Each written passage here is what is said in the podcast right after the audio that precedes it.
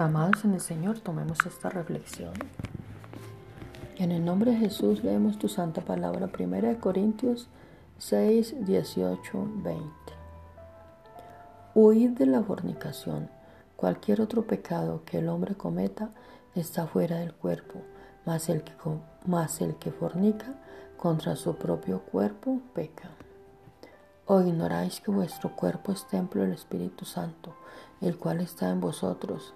El cual tenéis de Dios y no sois vuestros, porque habéis sido comprados por precio. Glorificad pues a Dios en vuestro cuerpo y en vuestro espíritu, los cuales son de Dios.